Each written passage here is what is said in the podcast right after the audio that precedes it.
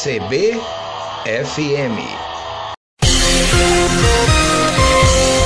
No ar, seu Jornal de Domingo. O destaque da semana. Relembre o que de mais importante acontece no Brasil e no mundo. Entrevistas. Tudo sobre cultura, tecnologia e saúde. Seja bem-vinda, seja bem-vindo. Eu sou Floriano Dutra com o seu jornal de domingo. Notícias da Rede Nacional e o comentário local.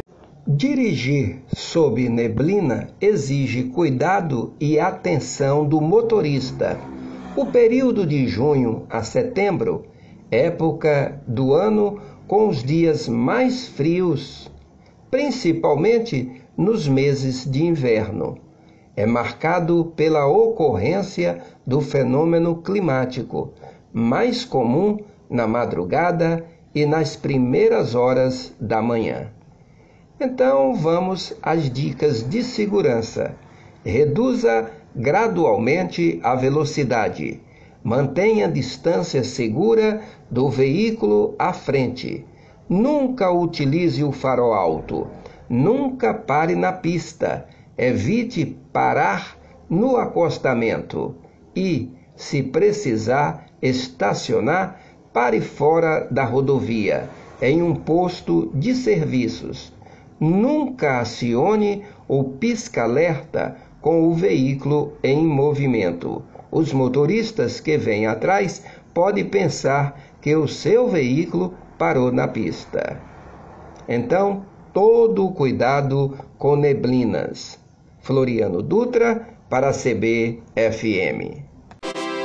A Universidade Federal Rural da Amazônia, sediada em Belém do Pará, e o governo da China formaram uma parceria para desenvolver fertilizantes orgânicos no Brasil. A cooperação que prevê pesquisa, desenvolvimento e transferência de tecnologia envolve ainda a Universidade de Hohai e a empresa Zhuhai Sino Lac Supply Chain.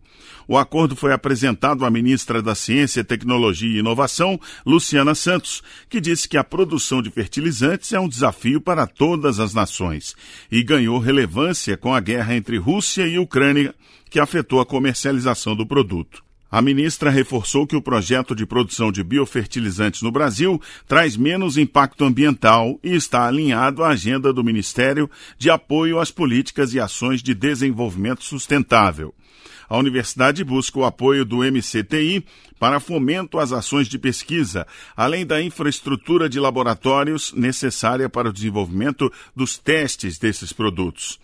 Segundo a Universidade Federal Rural da Amazônia, uma comitiva chinesa deve vir ao Brasil em agosto para dar início às fases de teste e implantação das áreas experimentais no Pará. Da Rede Nacional de Rádio em Brasília, Luciano Seixas.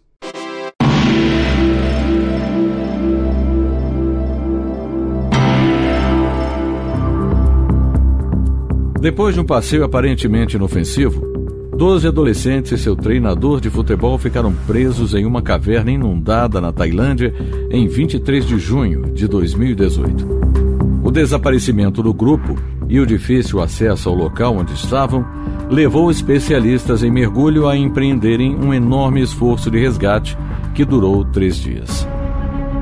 Naquele dia, o grupo conhecido como Javalis Selvagens foi à caverna Tan Luang e deveria ficar ali por cerca de uma hora. Explorar o local era uma diversão natural para os jovens da região. Mas já era sabido que a melhor época para visitar a caverna é entre os meses de novembro e abril. No restante do ano, há risco de inundações por causa das chuvas e o local se torna muito perigoso. E o que era esperado pelas circunstâncias daquele período aconteceu. A turma ficou isolada a 4 quilômetros da entrada depois de ser surpreendida por uma tromba d'água.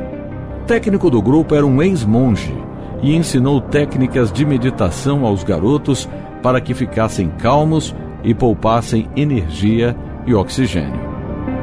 As bicicletas e outros objetos deixados pelo grupo na entrada da caverna foram as primeiras pistas para a operação de resgate.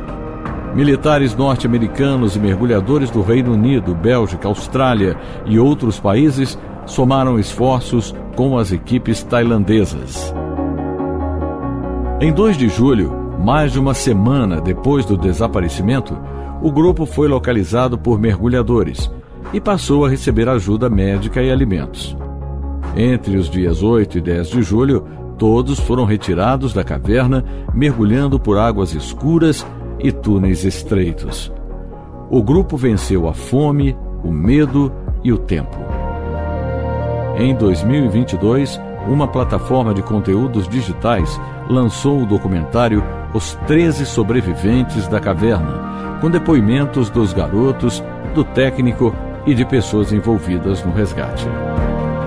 História hoje, redação Beatriz Evaristo, sonoplastia Jailton Sodré, apresentação Dilson Santa Fé. CBFM